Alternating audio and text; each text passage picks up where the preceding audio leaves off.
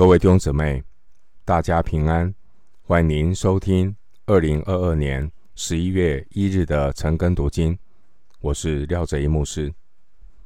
今天经文查考的内容是《创世纪》四十二章一到十七节。《创世纪》四十二章一到十七节内容是雅各吩咐他的儿子下埃及买粮食的过程。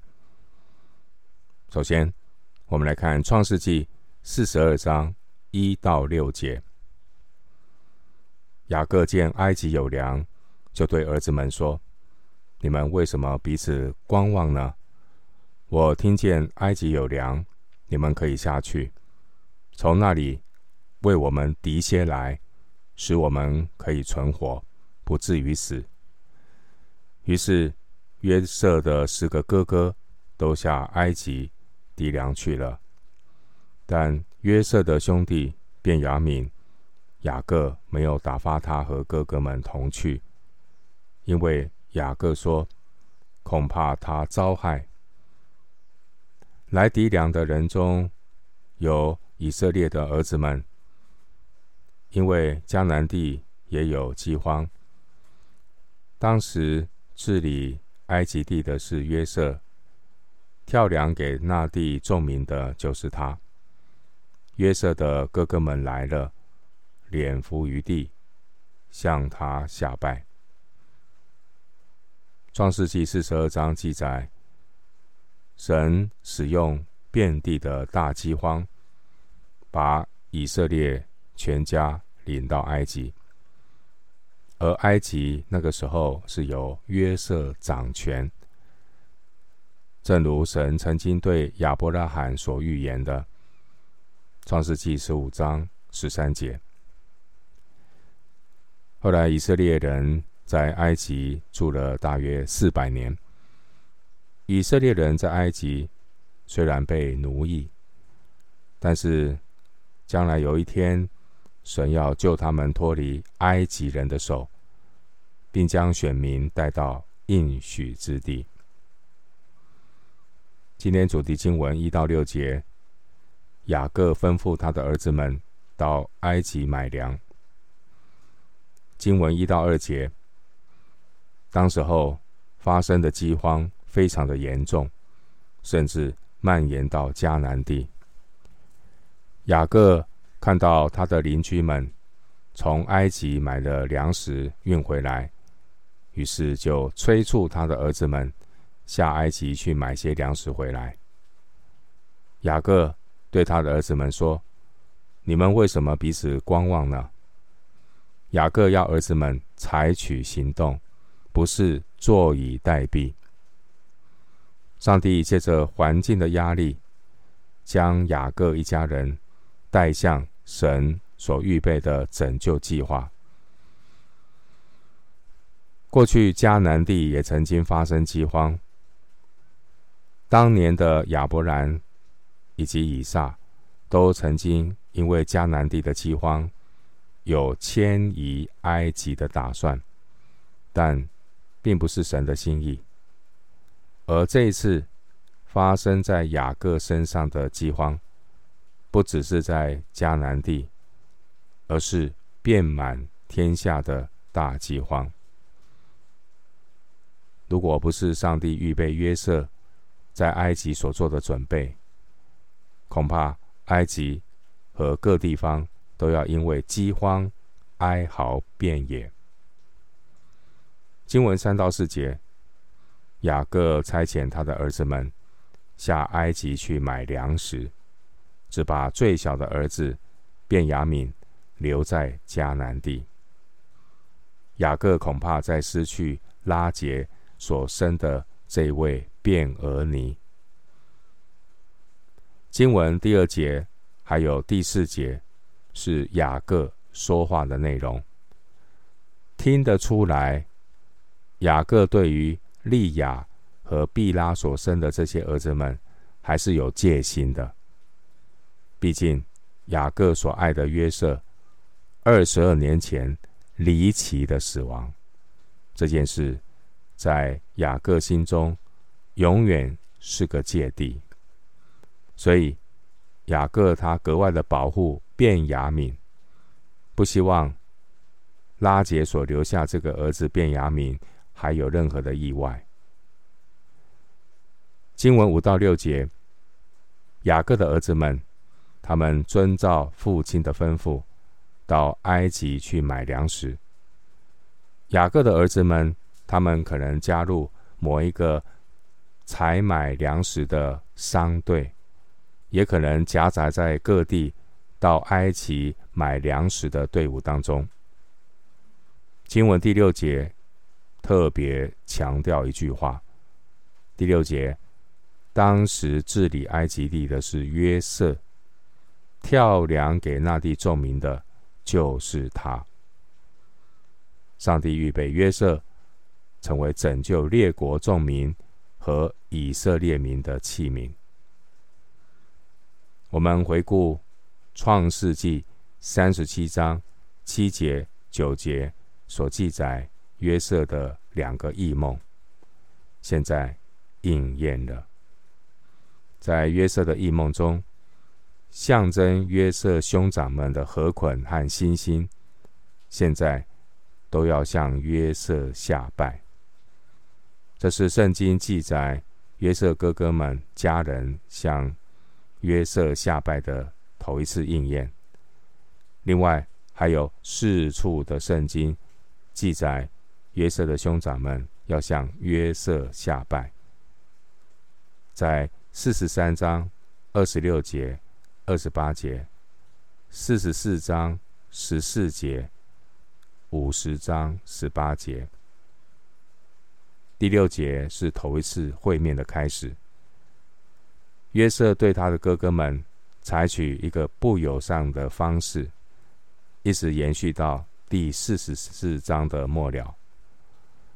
在四十二章这一章的经文中。约瑟有五次用奸细这个罪嫌给哥哥们扣帽子，包括四十二章的九节、十二节、十四节、十六节、十七节。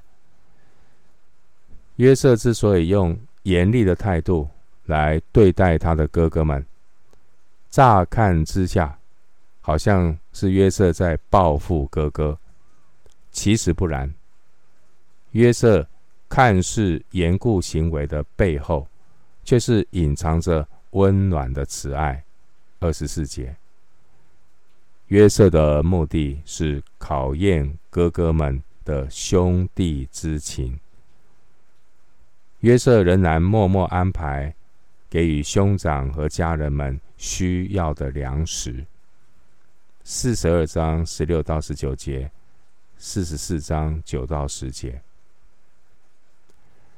约瑟之所以刻意要考验他的哥哥们，目的是要给他的哥哥们有自我反省的机会。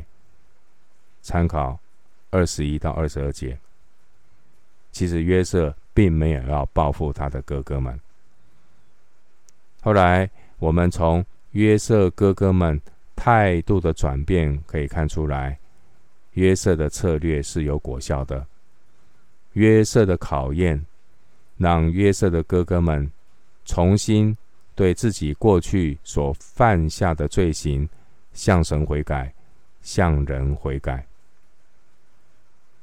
回到今天主题经文，《创世纪》四十二章七到十三节。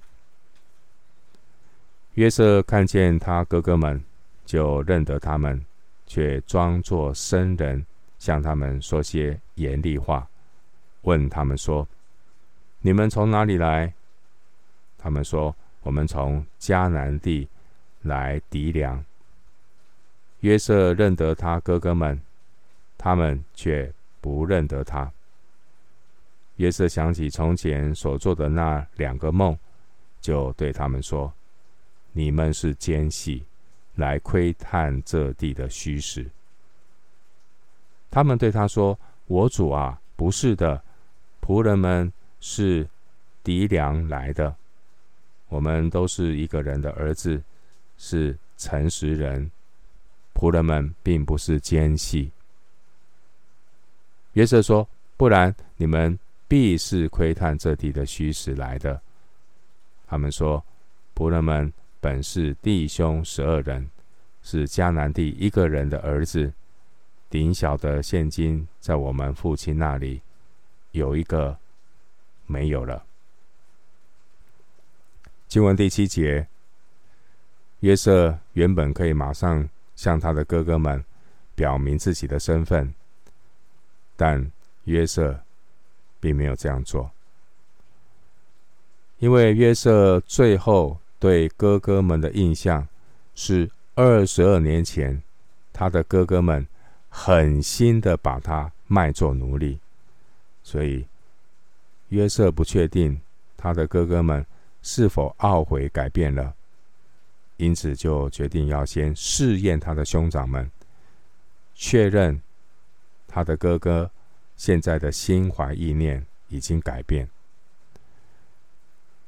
经文第八节，约瑟他很轻易的认出他的哥哥们，可是约瑟的哥哥们却没有认出约瑟来，因为兄弟之间分开也已经。二十二年，约瑟从十七岁离开父家，到兄弟重逢见面，约瑟也已经三十九岁了。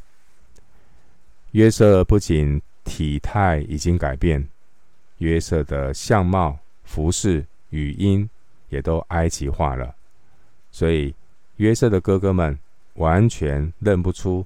眼前的这位埃及宰相，竟然是他们的弟弟约瑟。约瑟穿的是埃及人的官服，并且闪族人习惯留的大胡子也刮得很干净。哥哥们眼前的这位约瑟，明显就是一个高官显贵。对于他们这些小小外邦的百姓来说，他们。实在无法将这一位大人物和自己的弟弟约瑟联想在一起。四十五章第三节，经文第九节，约瑟回想起过去他曾经做的两个梦，现在都应验了。约瑟的哥哥们向约瑟下拜。二十二年过去了。现在兄弟重逢，我们可以想象约瑟的心情。这其实是约瑟最大的盼望，就是全家可以团圆。离家多年的约瑟，难免会想念自己的家人，尤其是想念自己的父亲雅各和自己的亲弟弟便雅悯。因此，约瑟必须了解。在他离家多年之后，自己家人的状况，约瑟他刻意用严厉的态度来盘问当年这些出卖他的哥哥们。经文第九节，约瑟故意说他的哥哥们是来窥探埃及虚实的奸细。当年因为饥荒大流行。有大量外国购买粮食的人涌进到埃及，所以埃及政府要严密的盘查入境的外国人，这也是理所当然的事。经文十到十三节，约瑟的哥哥们一听到约瑟把他们当作奸细，一时之间也慌张了。如果他们真的被定了这样的罪名，那可真说是死路一条。经文十到十一节，约瑟的哥哥们赶紧为他们来埃及的动机做解释，强调他们只是来埃及买粮食的无辜人。约瑟的哥哥告诉约瑟，他们是同一个家庭的兄弟。都是诚实人。经文十二节，约瑟故意不愿意采信他们，断定约瑟的哥哥们就是奸细，这让约瑟的哥哥们不知所措，不晓得该怎样证明他们不是奸细，最后只好将家里的情况来告诉约瑟。经文十三节，约瑟的哥哥们说，他们本是十二兄弟，是迦南地一个人的儿子。又说最小的弟弟在家里，并且他们说有一个没有了，意思是说另一个兄弟失踪了。约瑟的兄长们。他们面对站在自己眼前的这位埃及宰相，对于二十二年前被出卖的约瑟，他们只是轻描淡写的说，他们有一位兄弟没有了。二十二年前，约瑟的哥哥们做的亏心事，他们只是轻描淡写的说。没有了，这更是凸显他们内心的愧疚。回到今天主题经文，《创世纪》四十二章十四到十七节，约瑟说：“我才说你们是奸细，这话实在不错。我指着法老的性命起誓，若是你们的小兄弟不到这里来。”你们就不得出这地方，从此就可以把你们验证出来了。需要打发你们中间一个人去，把你们的兄弟带来。至于你们，都要求在这里，好证验你们的话真不真。若不真，我指着法老的性命起誓，你们一定是奸细。于是约瑟。把他们都下在监里三天。经文十四到十七节，约瑟故意一口咬定约瑟的哥们们是奸细，这是约瑟要试验哥哥们。然而从事实面来看，约瑟的哥哥们，他们当中的确有人过去曾经犯下强暴、凶杀的罪。好比流便，也有图谋恶计的罪，好比犹大。现在这些出卖约瑟的哥哥们，他们万万想不到，现在站在他们面前这位高高在上的埃及宰相，其实就是被他们出卖的弟弟约瑟。约瑟的哥哥们面对。埃及宰相的问话，他们心虚到只能逆来顺受，求约瑟开恩，这也是他们唯一的出路。由于约瑟并没有看到他的小弟弟便雅悯，约瑟怀疑他的哥哥们是否是心怀不轨，故意要孤立他的弟弟，好像当年。二代约瑟一样，因此约瑟必须要试验他的哥哥们，就下命令，叫他们中间的一个人必须把他的小兄弟带来，来证明他们不是奸细。弟兄姊妹，整个事件发展到现在，我们看到一个脉络，就是神预备。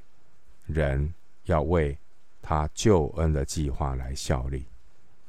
上帝救恩的计划不只是在约瑟一个人身上，上帝要拯救约瑟的全家人。上帝救恩的计划也要是透过雅各全家成为以色列十二支派，成为选民，进入迦南地，在全地上。来为神做见证，